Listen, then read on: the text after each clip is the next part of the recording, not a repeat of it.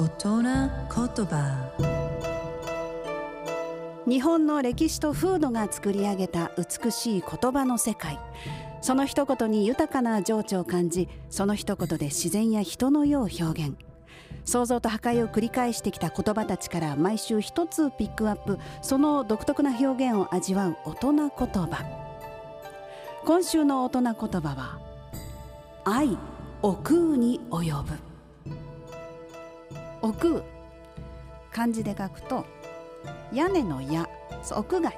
家屋の奥ですね。それから鳥のカラスと書いて奥そうです。屋根の上のカラスのことです。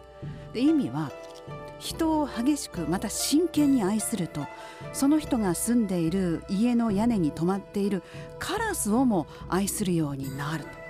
まあ、つまりこう愛する相手自身だけじゃなくってその人に関係する全てのものに愛情を注ぐようになること。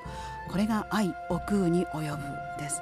溺愛の例えです。あとは偏愛偏った愛の例えでもあります。大昔の中国の本であります少書大伝が出典なんですけれどもあの中国の人にとってこのカラスっていうのは縁起の悪い鳥なんです。そんなカラスをも愛しちゃうというわけです。美しい日本語を味わう大人言葉でした。